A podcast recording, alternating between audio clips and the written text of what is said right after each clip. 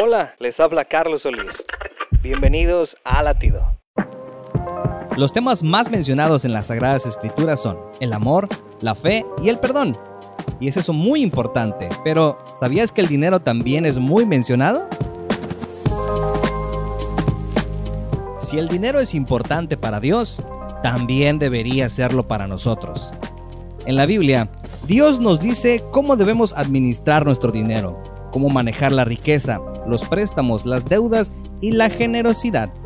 Mateo 6:21 dice, porque donde está tu tesoro, allí estará también tu corazón. Dios quiere que seamos buenos administradores de todo lo que nos ha confiado. No tiene ningún problema con que tengamos dinero, simplemente no quiere que el dinero nos tenga a nosotros. ¿Y tú? ¿Dónde tienes tu corazón? Latido les llega a través del ejército de salvación.